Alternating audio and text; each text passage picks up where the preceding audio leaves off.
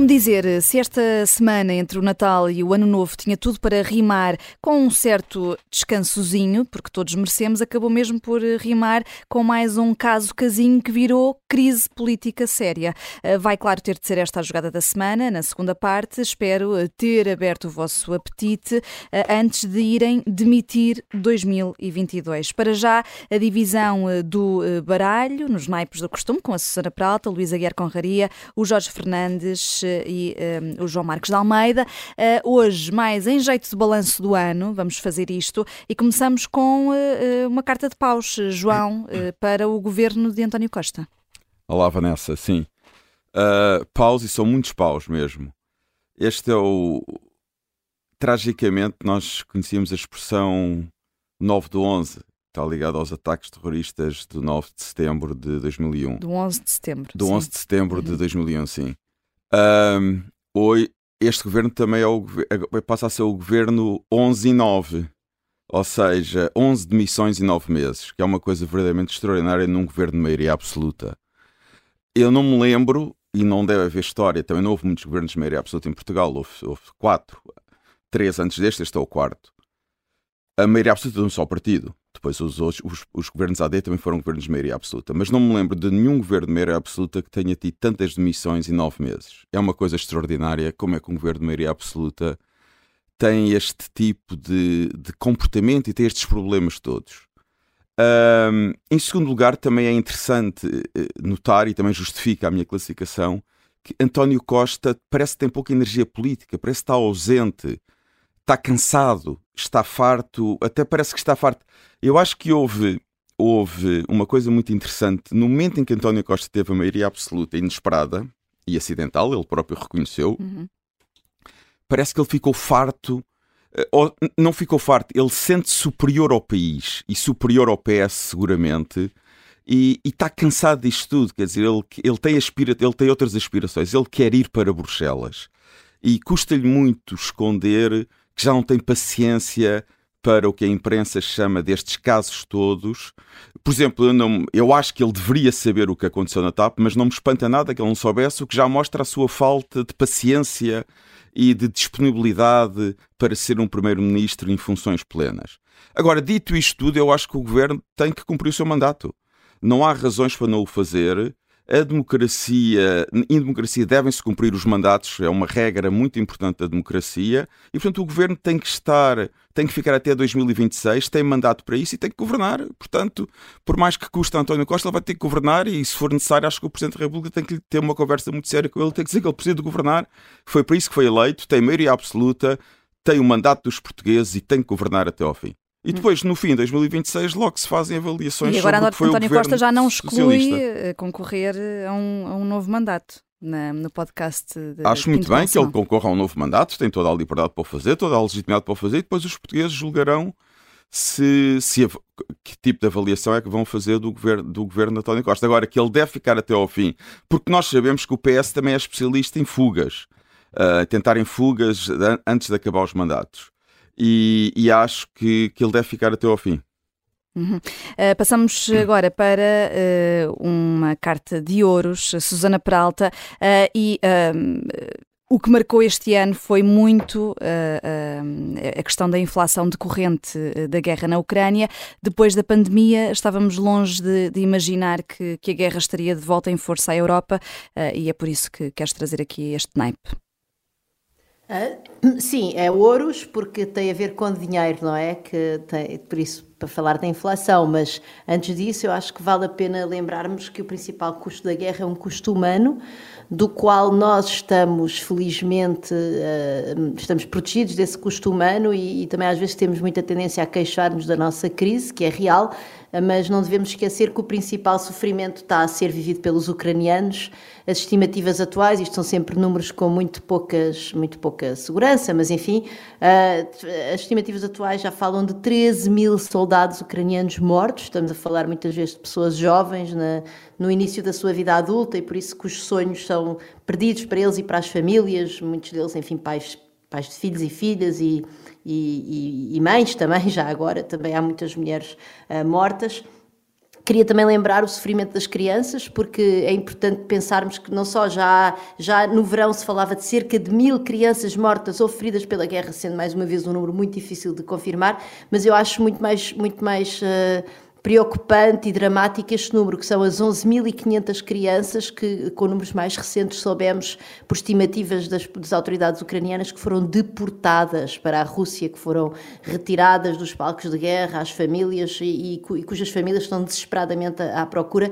Por isso, 11.500 crianças, são, são mais de mil crianças em cada mês de guerra que desapareceram das suas famílias e que estão a ser certamente sujeitas a lavagens cerebrais e a uma certa endoctrinação para se tornarem russas eh, como se isso pudesse fazer, eh, de, de, de, como se isso fosse possível, não é?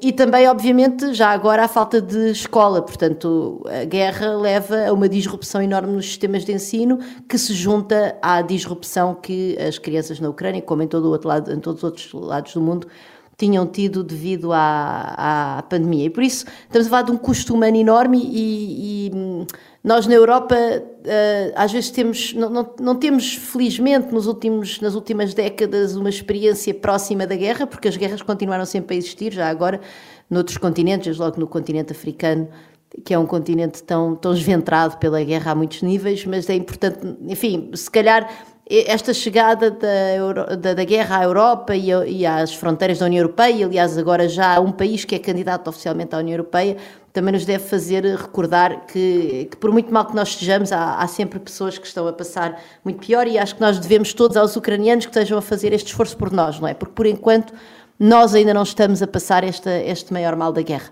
E pronto, e de facto a guerra veio juntar-se àquilo que, eh, ao, ao, choque enorme que já tinha sido a pandemia, portanto, que, numa, de um garrote na produção de bens eh, e no, e no comércio de bens e, e serviços também um, ao nível internacional e de facto a guerra veio trazer um garrote ainda maior, muito concentrado em dois mercados essenciais, o mercado da energia e o mercado dos cereais e dos fertilizantes e portanto entra, entra pela economia adentro por duas portas muito essenciais, que é a porta da energia e a porta da alimentação. Um, e de facto mais uma vez nós estamos a ter na zona euro uh, taxas de inflação que já não víamos há mais de 30 anos e mais uma vez, eh, eu estou aqui para relativizar um bocadinho Portugal, como vamos falar de Portugal na segunda parte dos nossos males. Sim. Mas é assim, nós temos uma taxa de inflação que, enfim, está a bater um bocadinho abaixo dos 10%, mas nos países bálticos ela está nos 20%, porque são países que estão ali mais na esfera de influência da Rússia e por isso mais dependentes da energia e, enfim, que estão com situações bastante mais problemáticas do ponto de vista da inflação. Mas depois esta inflação é sobretudo uma, uh, o reflexo de uma escassez de bens essenciais no mercado e desse ponto de vista vale a pena lembrar que a África está a atravessar uma crise de fome e que neste momento há um apelo da, da, do Programa Alimentar Mundial das Nações Unidas para, eh, de facto, nós nos unirmos enquanto mundo para tentarmos chegar a essas pessoas que, que estão neste momento a passar privações graves devido, não só, devidas não só à guerra e, e à escassez de cereais, sendo a Ucrânia um dos celeiros da Europa e a Rússia, da Europa, peço desculpa, do mundo e também da Europa. Uh, e, portanto, esses cereais não estão a fluir, por exemplo, para o Médio Oriente. E, e pronto, eu acho que este é um balanço importante de 2022. Foi, foi o ano em que a guerra voltou à Europa e, e essa guerra na Europa tem repercussões muito graves no, no mundo inteiro e vale a pena nós eh, pensarmos que, enfim, esperar que daqui a um ano não estejamos a falar ainda desta guerra e que possamos ter ultrapassado, não sei bem como. Certamente não, uh, defende, certamente não rendendo-se aos russos, como é óbvio. Portanto, eu, eu acho que eu sou a favor de que a guerra acabe, mas que a guerra acabe uh, uh, respeitando os direitos, os direitos territoriais dos ucranianos, como é óbvio, a integridade territorial de um país que é neste momento candidato à União Europeia. Uhum. Uh, uma carta de ouros aqui uh, com algum pessimismo também uh, associado.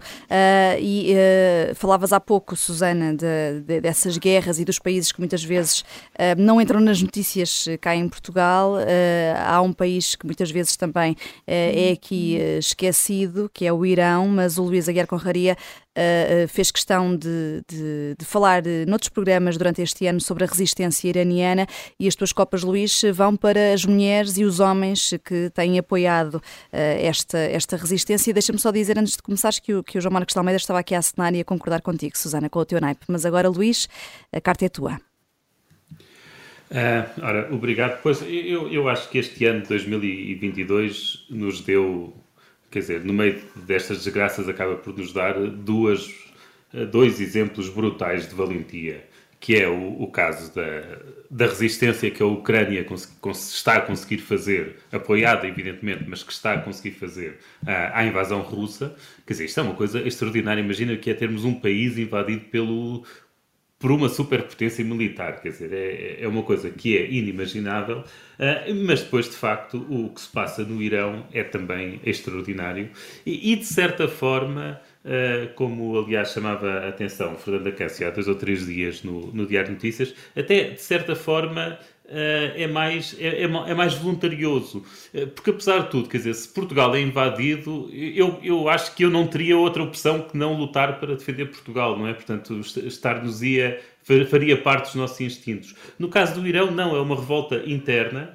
Eh, é uma revolta interna que começou com, com o caso de uma jovem que, que morreu, eh, que morreu, na, que morreu na esquadra da polícia em tendo sido, tinha sido presa por causa de eh, ter o lenço na cabeça mal posto, alegadamente. Uhum. Uh, obrigado por, por dizer o nome dela, uh, ela merece. Uh, mas de facto é tudo interno e não tem apoios nenhums. Quer dizer, é, é, é uma revolta que está que está a mobilizar o país, vemos, já há várias pessoas que foram presas, há, há atores famosos e atrizes famosos que estão presos, já tivemos casos de condenação à morte, condenações à morte e que, concretizadas, neste momento agora ainda há vários ainda uh, uh, em fila de espera, uh, e eles não mostram, e aquele, e aquele povo não mostra sinal de, de abrandar eh, na, na, sua contestação ao regime e, portanto, acho isto absolutamente extraordinário e queria chamar mesmo a atenção a isto. Não é o caso do nosso programa, porque quer eu, quer o João, quer, quer nós todos, uh, temos chamado uh, várias vezes a atenção para, para, este, para o que se passa no Irão, mas de facto isto tem, sido, isto tem acontecido perante o silêncio do mundo.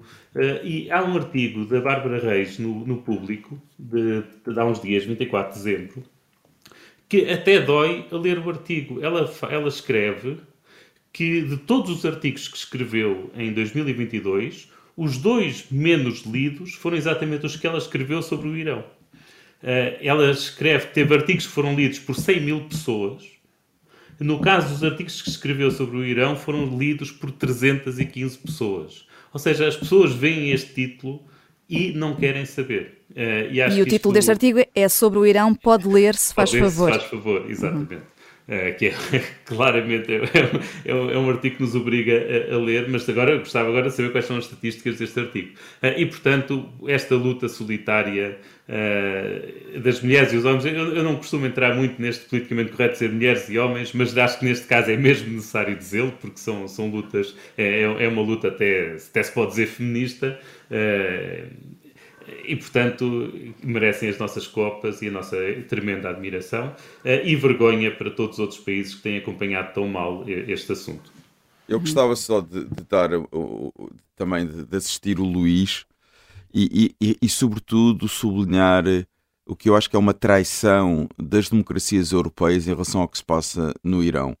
Eu não vi declarações, não há grandes declarações de líderes europeus. No Parlamento Europeu, que normalmente dedicam sessões a muitas, a muitas questões internacionais, já fizeram algumas resoluções a condenar o Irão, mas não há verdadeiramente um empenho, não se vê um empenho fortíssimo do Parlamento Europeu uh, a apoiar o que se passa no Irão e dos governos europeus. É como se apoiam porque têm essa obrigação de o fazer, mas sem grandes convicções. E isso é lamentável, porque, na verdade, como disse o Luís, há pessoas a lutar pela sua liberdade. E se a Europa não ajuda quem luta pela sua liberdade, então, quer dizer, num continente que quase todos os países europeus viveram em ditaduras no passado, onde é que está a memória histórica e a memória política dos europeus? É essa a minha pergunta. Uhum. Susana Peralta? Uh, não, eu queria só acrescentar que eu, eu escrevi também aqui há, há, um mês para sobre o Irão, mas queria lembrar aqui uh, Nasrin Sotoudeh, que é uma ativista, uma advogada, ativista de direitos humanos uh, iraniana, que já, que já recebeu o prémio Sakharov do, do Parlamento Europeu e que este ano, quando ia receber um outro prémio por um de, de, de ONGs que trabalham no âmbito da pena de morte e da luta contra a pena de morte, esta mulher está condenada à prisão domiciliária durante 38 anos por ser uma dissidente da política no Irão e já agora foi condenada também a ser chicoteada, que é uma punição normal no, no, no, naquela teocracia perfeitamente abjeta. E esta, e esta mulher, que obviamente não pôde vir à Europa receber o seu prémio, mas tinha um representante, uh, diz uh, o, que ela, o que ela pede é que uh, peço ao mundo que sejam os olhos e os ouvidos dos iranianos durante estes dias difíceis. E, portanto, eu gostava também de, de mandar-lhe o recado e dizer que aqui no Fora do Baralho nós somos os ouvidos e os olhos uh, dos iranianos, ou temos procurado ser ao longo deste ano. Sim, temos. Uh, uh, só sobram aqui as espadas uh, para o Jorge Fernandes Jorge. E, e são espadas para a ministra Elvira Fortunato, que disse esta semana que as oportunidades profissionais em Portugal nunca foram tantas. e isto entronca bem na, no, no, teu balanço do ano, até porque foste falando aqui no Fora do Baralho várias vezes de emprego, imigração, ciência e ensino superior. Sim, eu fui ao longo do ano falando, sempre dando alguma atenção às, às questões de ciência, que me são muito caras e acho que este exemplo da ciência é um bom, é um, ilustra muito bem, digamos, a total ausência de políticas públicas do governo de António Costa, por exemplo, quando comparado com, com José Sócrates, enfim, com todos os seus problemas, faça-se aqui a justiça, tinha algumas matérias estratégicas, ou que, pelo menos que ele considerava e enunciava como estratégicas, como a ciência, as renováveis, etc. António Costa é um total vazio de ideias e a Ministra da Ciência enfim, uh, veio esta semana afirmar, foi a cereja no topo do bolo no final do ano, que uh, muito provavelmente nem sequer haverá investigadores e gente suficiente em Portugal para o dinheiro que aí vem. Portanto, é, é uma, é uma, é um, está completamente fora de qualquer. Isto é Twilight Zone absoluta, sob o ponto de vista das políticas públicas. E Elvira Fortunato é muito provavelmente a pior ministra da Ciência desde que o cargo foi criado em 1995 com o saudoso José Mariano Gago. Hum, é pena e, e, para algumas pessoas isto pode ter sido surpreendente, mas Elvira Fortunato fez parte do Conselho Nacional de Ciência e Tecnologia, onde pontificavam algumas das maiores luminárias portuguesas da ciência, e ao longo dos anos este Conselho foi fazendo alertas e lançando inúmeros relatórios e documentos com ótimas ideias sobre como reformar a ciência em Portugal. E Elvira Fortunato estava lá, assinou esses documentos todos. Infelizmente, parece que quando chegou a ministra, Elvira Fortunato esqueceu-se completamente de tudo o que fez eh, enquanto membro desse conselho e que era bastante interessante. A sensação que fica é que ela foi das poucas pessoas que António Costa conseguiu recrutar no seu limitadíssimo leque. Ele já não, ele, eh, digamos, de, de independentes ou de pessoas de fora, digamos, do, do partido. António Costa está com fortíssimas dificuldades em recrutar por fora do partido, aliás, como vamos falar na segunda parte e, Calvira Fortunato, acima de tudo, faz-me lembrar Manuel Dias Loureiro quando ligou ao pai e disse: Pai, já sou ministro. Portanto, ela está meramente satisfeita por ser ministra e é uma ego trip e espero que, que seja muito feliz com isso. Infelizmente, a marca que vai deixar na, na ciência vai ser uma catástrofe. Este tipo de coisas pagam-se a longo prazo e o país vai pagar mais uma vez a total ausência de visão estratégica da ministra e, acima de tudo, do primeiro-ministro. Parece que temos um Ministério da Imigração, Ciência e Ensino Superior. Fazemos só aqui uma curta pausa. Na segunda parte, claro, vamos ter de falar da crise política.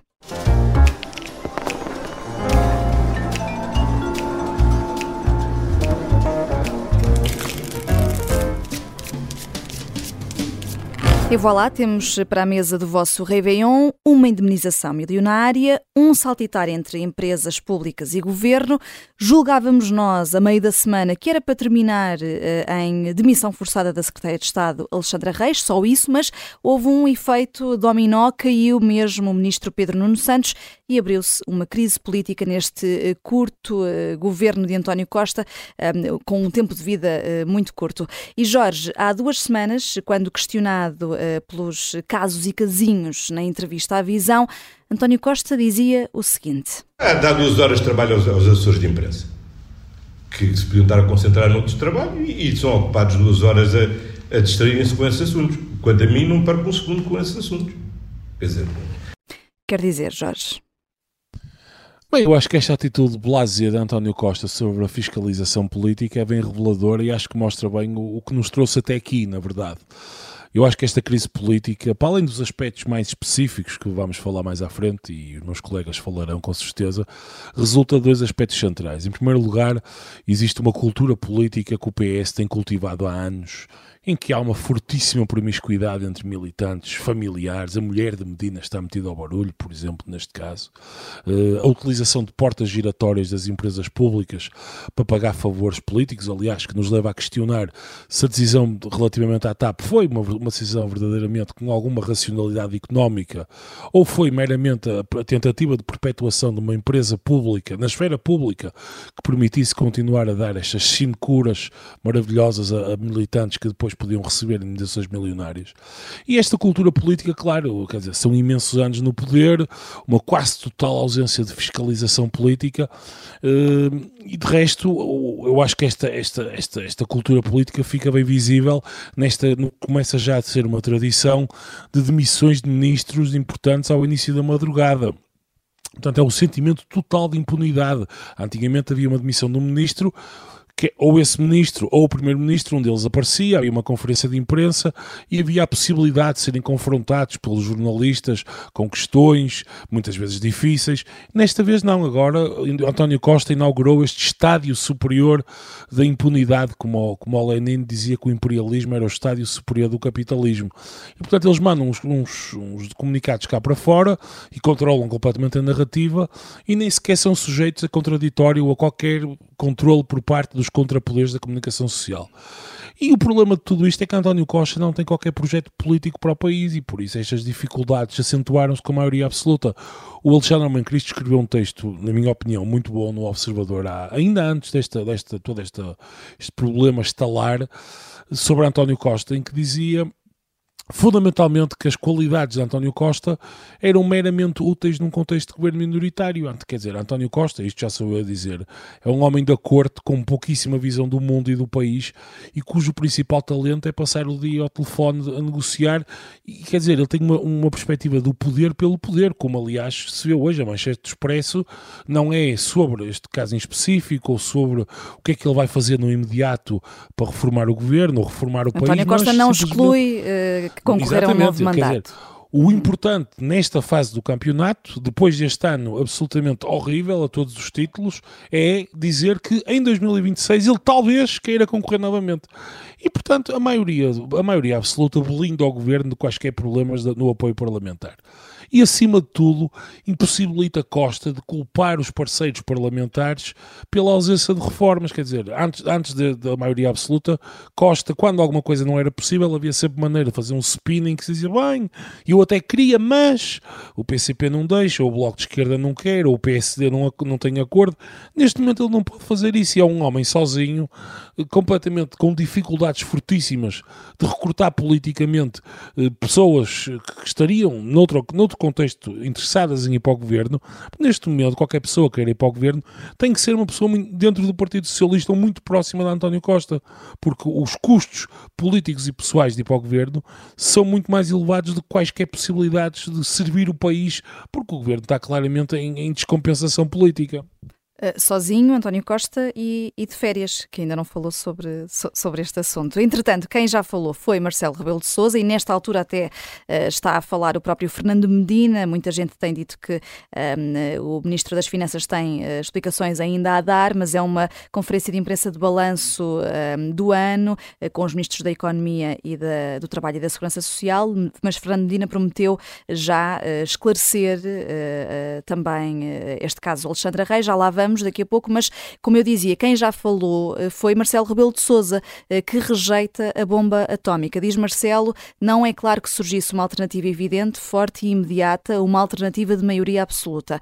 João, o próprio eh, PSD concorda com Marcelo, pelo menos o que Soares aqui na Rádio Observador esta manhã um, disse que de facto não é líquido qual seria o resultado eleitoral se, se houvesse dissolução do Parlamento e eleições antecipadas. É por isso que o slogan é acreditar Luís Montenegro 2026, o PSD um, também não teria, nem queria ter agora condições para assumir já um governo, uh, tendo em conta também que tem a, a ameaça de nome Chega?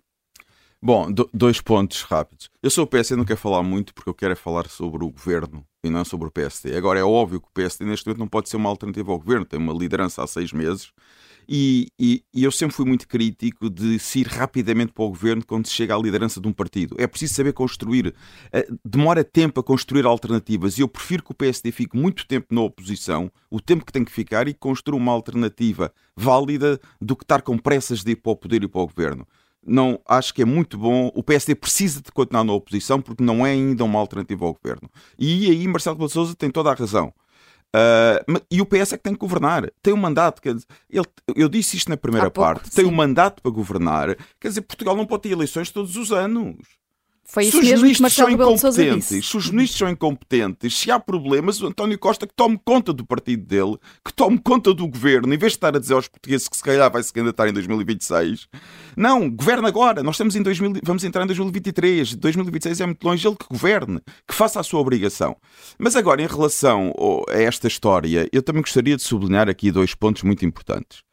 Uh, o primeiro ponto, e para mim é uma questão, é porque é que Pedro Nuno Santos quis demitir agora e há seis meses não se quis demitir quando houve o problema do anúncio do aeroporto sem se ter coordenado com foi António um caso Costa. classificado eh, como grave, foi o um único caso grave, como grave e ele foi humilhado publicamente pelo primeiro-ministro e o que se sabe é que o primeiro-ministro queria que ele saísse e ele quase que pediu ao primeiro-ministro para não sair e seis meses depois, Pedro Nunes Santos quis sair.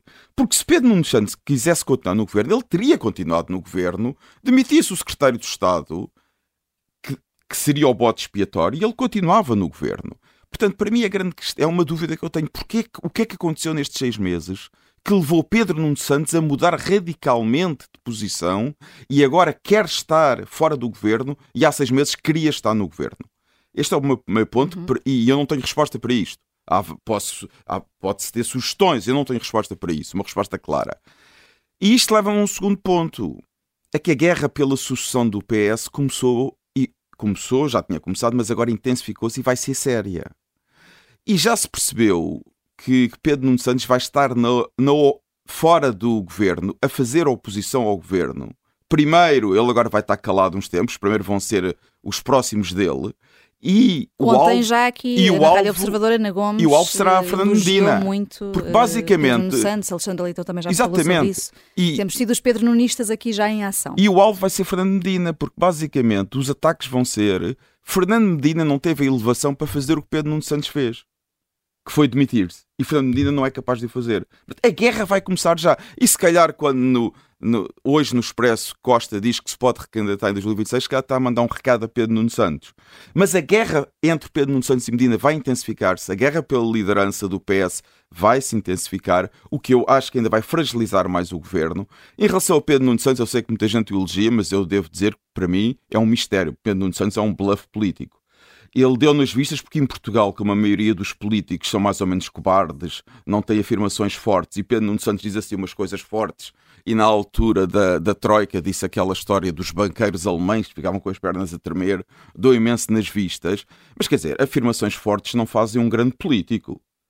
E o que é que fez? Mas olha que até agora os sindicatos eh, não, da TAP elogiaram eh, o ministro, a atuação do tá ministro. Bem, podem, na, podem elogiar, mas o que nós sabemos claro, é, o, emprego. o que nós sabemos é que Pedro Nuno Santos foi um secretário de Estado, até agora nunca ganhou eleições, nunca concorreu a eleições individuais para presidente de Câmara ele, ele, ou para a liderança ele é do PS. É eleito por Aveiro, é claro que é. Claro que é. Mas nunca concorreu a eleições. Tá bem, mas isso e é em listas. vai agora continuar como deputado no mas, Parlamento. Claro, uhum. mas isso é em listas, é diferente onde os políticos mostram que são bons em eleições individuais, se ganham eleições ou não. Pedro Nuno Santos nunca concorreu, até pode ser bom, mas nós não sabemos. Nunca concorreu, nunca ganhou umas eleições individuais. Em segundo lugar, foi secretário de Estado, não era demasiado, muito difícil, na altura, a, a, o cimento da geringonça era a oposição comum a Passos Coelho. Portanto, Pedro Nuno Santos, o PCP e o Bloco queriam apoiar o governo, quer dizer, Pedro Nuno Santos facilitava as conversas entre os partidos, mas não era uma tarefa muito difícil. E como ministro foi um fiasco. O que é que ele fez como ministro? O, o, que ele tem feito na TAP é um autêntico fiasco.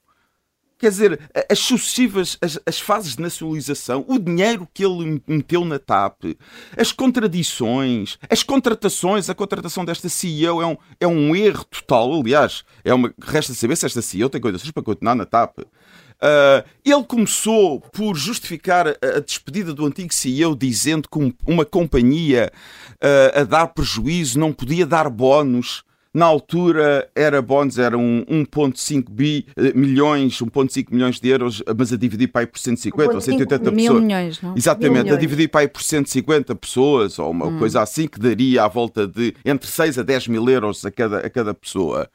Quer dizer, mas no entanto, essa companhia continua a dar prejuízo, ele já pode pagar uma indenização de 500 mil euros a uma única pessoa. Onde é que está a consistência, a coerência de Pedro Nuno Santos como. Não tem coerência nenhuma. Portanto, o que ele diz não é para ser levado a sério. Neste momento, para mim, é uma grande incógnita saber se Pedro Nuno Santos seria alguma vez, pode, pode vir a ser um político de qualidade. E mais, pelo que vi até agora, era muito preocupante que ele um dia fosse líder do PS e primeiro-ministro de Portugal. Hum. Uh, uh, entretanto, uh, além de Pedro Nuno Santos, lá está, agora os olhos têm, está, têm, estado aqui postos em Fernando Medina, que, lá, que está naquela conferência de imprensa, ainda não prestou os tais esclarecimentos, mas Luís Aguiar Conraria, foste buscar um artigo do Expresso de maio deste ano que já indiciava aqui qualquer coisa de, de suspeito, de facto. Uh, quer dizer, fui, buscar, mas uh, várias pessoas foram, não é? Portanto, uhum. esta, esta, notícia. E tem sido está, notícia hoje também. Ser, tem sido uma notícia é, repescada hoje. Uhum. É, exatamente. Mas isto é, é, muito interessante, porque é uma notícia de 26 de maio. Uh, e, e, portanto, a notícia era do Expresso a dar conta de que Alexandre Reis ia para a nave. E, e, um dos parágrafos fala explicitamente na questão da indenização. e, e refere Agora, fontes internas questionam que possa ter saído com uma indenização milionária para passar para uma entidade pública no setor da aviação. A fonte oficial do Ministério das Infraestruturas, que tutela o setor dos transportes, não confirma a informação. Ah, mas, portanto, isto é, é interessante porque realmente isto deixa claro que desde maio que o poder político tinha consciência disto. Uh, e já estamos naquele caso, já estamos, na, na, já estamos a falar de uma situação uh, tipo aquela em que se vê nos filmes, em que as pessoas dizem uh, por favor, não me contes, que é para eu poder dizer que não sabia de nada. Eu já estou a imaginar o Fernando Medina a chegar a casa e dizer à mulher: é pá, não me contes a imunização, que não me digas quanto é que foi a imunização, que é para eu poder dizer sem mentir que, uh, que não sei quanto é que, que não tinha conhecimento dela. Porque já só assim é que isto é possível. A partir do momento em que isto está no Expresso, e ainda por cima é no Expresso, não é no Uh, não, é num jornal esconso aqui do, sei lá, aqui de Braga, uh, é, é, difícil de acreditar que não soubessem. Só para contextualizar, e... já falámos aqui duas vezes da mulher de Fernando Medina, ela que estava à frente dos serviços sim. jurídicos da TAP. Uhum. Apesar de, na altura da. Estar em licença de maternidade, sim. Exatamente, uhum. estar em licença, mas evidentemente, mas também, de acordo com as notícias, era amiga de Alexandra Reis, portanto, é difícil. Uh, é, é, é, difícil de acreditar que ela não soubesse. E pá, e desculpem lá, eu sei que não é politicamente correto andar aqui a misturar maridos e mulheres, mas também é difícil de acreditar que o marido não soubesse. Dizer, o PS é que os mistura, Luís, não és tu. é verdade, é verdade, o PS é que os mistura, é, é, mistura tudo. Uh, mas, mas, isto, e, e, e isto também liga àquilo que já muita gente vinha a dizer na última semana, uh, que era que correr com o administrador, isto não é uma decisão de, do presidente da administração, não é uma decisão do, do CEO, quer dizer, isto o acionista tem de participar.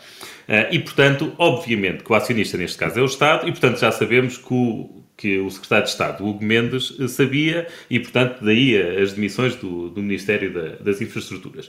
Mas é bom lembrarmos que a TAP tem dupla tutela. Não é só o, o, Ministério das Infraestruturas, é o Ministério das Infraestruturas e também o das Finanças, como é óbvio, e é evidente que um assunto destes é acompanhado pelo Ministério das Finanças. E a Secretária de Estado em causa até era a Secretária de Estado do Ministério das Finanças. Mas. Uh, sim. Não, mas há aqui uma questão interessante, porque uh, no, ontem. Uh, o, o, o, João Leão, que é o, o, ministro que na altura estava, uh, tinha a pasta, uh, ele nega ter conhecimento, ter sabido da indenização. e ele vai mais longe e ele diz, ele fala de um seu secretário de Estado, ele diz, eu e o Miguel Cruz, que era um dos seus outros secretários de Estado, fomos surpreendidos. Repare-se, ele diz, eu e o Miguel Cruz fomos surpreendidos. Ora, o que é interessante é que ele tinha outro secretário de Estado. E esse outro secretário de Estado que ele não refere é João Nuno Mendes, que é atualmente secretário de Estado do Medina. E era exatamente o secretário de Estado que tinha, que era o secretário de Estado das Finanças e do Tesouro, e que viu parcialmente as suas uh, funções passarem para Alexandra Reis. Pá, portanto, é muito difícil de acreditar que Medina não soubesse disto. Quer dizer, acredito que não haja um e-mail, acredito que não haja um documento escrito. É, quererem-me convencer ou quererem-me dizer que Medina não sabia disto tudo quando tinha um seu secretário de Estado diretamente envolvido, quando tinha a mulher envolvida, pá, acho que é fazerem-nos de parvos. Uh, pá, e é uma coisa que me chateia quando nos fazem de parvos. Uh, uh, e portanto, a não ser que estejamos naquele caso em que ele diz explicitamente às pessoas: não me contem, que é para eu poder dizer que não sei. Uh, mas aí estamos a falar de uma ignorância ativa e não de uma ignorância passiva, e nesse caso ele é igualmente responsável, é como se soubesse, uh, e portanto eu espero que os estilhaços não, não fiquem por aqui. Uhum. Uh, a ver, vamos o que, o que diz uh, Fernando Medina. Uh, Susana Peralta, ontem, além da saída de Pedro Nuno Santos, aqui na emissão especial da, da Rádio Observador, disseste que a Presidente da TAP e o Ministro das Finanças são quem tem, lá está, mais explicações a dar agora. Também eles deviam demitir-se?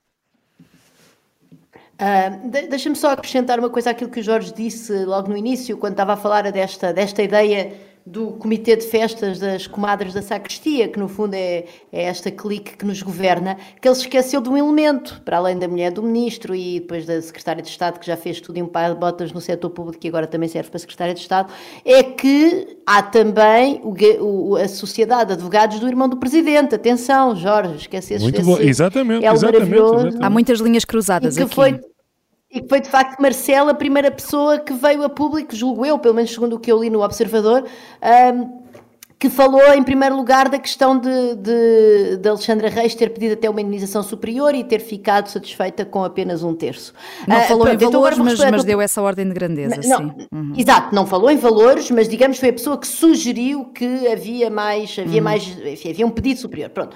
Uh, e portanto, de facto, eu acho que é mesmo isso, acho que é mesmo o Comitê de Festas das Comadres da Sacristia, acho que é uma boa imagem para, para, para o nosso governo e Presidente da República e empresas públicas e, e todo todo este caldinho em que andamos metidos e já agora por onde se vão os parcos euros dos portugueses e das portuguesas. Bom, para responder à tua pergunta, um, quer dizer, eu acho que o Luís já aqui falou de Medina e Medina ainda uh, está-se a escapar entre os pingos da chuva, não sei bem como, mas quer dizer, mesmo que ele não soubesse nada, mesmo que ele tivesse na tal ignorância ativa, e atenção que a ignorância ativa uh, já é conhecimento, porque eu só peço a uma pessoa, não me fales disso, se eu souber que ela tem alguma coisa para me contar que eu não quero saber, portanto, uh, mas isso o Luís já, já explicou melhor que eu.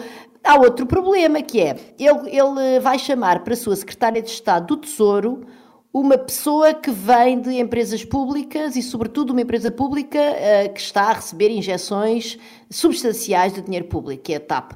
Logo aí me parece que há um conflito de interesse evidente, potencial pelo menos, e que ele tem de fazer o seu trabalhinho de casa para ir ver, bom, esta pessoa saiu da TAP há pouco tempo, como é, como é que foi a saída dela, não é? Portanto, mesmo, mesmo no mundo em que a mulher dele não era dos serviços jurídicos, e eu, eu vou dar de barato que ela estava em, em, licença de maternidade, eu tive várias licenças de maternidade e sei bem que a pessoa está com a cabeça noutro sítio, mas quer dizer, há, há essa, essa due diligence que ele tinha de fazer quando contrata uma pessoa para secretária de Estado, enfim, vai buscá-la, sabendo que ela vem da TAP e que ela vai passar cheques para a TAP. Portanto, isso é, isso é perfeitamente problemático. Só por aí, Medina devia-nos muito mais explicações uh, do, que, do que aquelas que, nos, que ainda não nos deu. Aliás, não deu. Olha, mas, oh, Susana, deixa-me só dizer uma coisa. A senhora esteve licença de parto, mas já não está. E quando as pessoas não, saem da licença de parto, depois informam-se do que se passou. Sim, e, quando há escândalos, e quando há escândalos sobre o tempo em que lá passavam, elas informam-se. Quer dizer, claro. o Sim, Medina claro. não, não ter sabido nada até ontem, ontem, ontem, acho mesmo, quer dizer, mesmo que a mulher não soubesse nada durante o tempo de licença de parto. Da, da, da TAP também. Está bem, e, então, e pagou claro, a agenda óbvio, Mas, mas ó, ó, ó, Luís, eu concordo. Eu acho que o Luís tem toda a razão em relação ao Medina, tem toda a razão. É, é, muito difícil o Medina não saber isto, até porque, como disse a Susana, quando se entrevista, quando se fala com uma pessoa para ser convidada para secretária de Estado, é óbvio que tem que se falar sobre estas questões, mas alguém passa pela cabeça que um ministro vai convidar uma pessoa para ser secretária de Estado e não discute este tipo de coisas sobre o seu passado recente. Portanto, de duas uma, ou Fernando Medina sabia e está a mentir, ou não sabia e é profundamente incompetente. Porque tinha a obrigação de saber. Portanto, das duas uma, ou é mentiroso ou é incompetente. Talvez seja as duas coisas, aliás. Não é? Vai para lá da incompetência, porque é uma questão de não acautelar um potencial conflito de interesses Exatamente. bastante problemático. É irresponsabilidade perante o interesse público. Uhum. Depois, parece-me que, que, a, que a, a CEO da TAP e, enfim, a sua, a sua restante equipa uh, não, não, não disseram a verdade, manifestamente não disseram a verdade no comunicado à CMVM, não sendo eu uma especialista de direito das sociedades uh, mas parece-me bastante problemático, porque foi dito, foi informado que esta senhora saía da, da administração porque, enfim, por razões pessoais, eh, por aquela, sempre aquele, aqueles eufemismos que se encontram nestes momentos, mas então não lhe pagavam a, a indenização, se lhe pagaram a indenização e agora vêm dizer que não, que afinal ela foi corrida, então mentiram à CMVM. Portanto, Exatamente. isso já me parece Mentiram, verdadeiramente. claramente. Como é que isso É possi- exatamente. E depois, como é, que é possível? Extraordinário uma pessoa que está a gerir uma empresa pública intervencionada que, que já nos chupou, peço desculpa pelo termo, desculpa Joker, eu sei que não gosto das coisas, 4 mil milhões de euros quase. O que é que é isso num país com carências fundamentais? Não E é uma espadela barata. Quando entrei no, no Observador, sim, é uma espadela cara.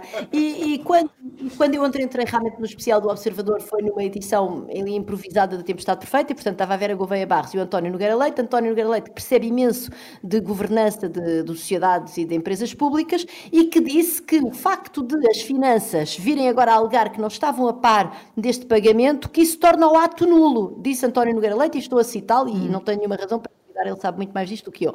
Ah, E, portanto, quer dizer, se isto faz o ato nulo, mais uma vez, João Leão veio, veio fazer estes esclarecimentos, o Luís já falou deles. Então, ah, será que João Leão está a mentir? Então alguém tem que vir dizer que ele está a mentir e explicar como e mostrar o documento onde foi notificado ah, ah, o Ministério das Finanças. Não me parece que João Leão corresse esse risco, portanto, eu acredito que ele está a dizer a verdade. Ora, nesse caso, então este ato é nulo. Então vão lá buscar o meio milhão. Portanto, é evidente que a administração da TAP também meteu aqui a pata na poça pelo menos em dois momentos cruciais, na comunicação à CMVM onde mente e no facto de não ter notificado, até prova em contrário, o Ministério das Finanças, que tem uma tutela sobre a TAP, e, e, portanto, parece-me óbvio que há aqui, há aqui de facto, dois, dois atores chaves, eh, chave, peço desculpa, neste enredo, Fernando Medina e a CEO da TAP, que estão a tentar escaparem dos pingos da chuva e isto não pode ser, tem, devem-nos contas, Tem claro devem de, contas. tem de haver mais explicações. Há muitas dúvidas, como percebemos. Foi um final de ano com um grande, grande rebuliço. Nem sequer vamos arriscar aqui apostas para o próximo ano. Só temos mesmo um desejo,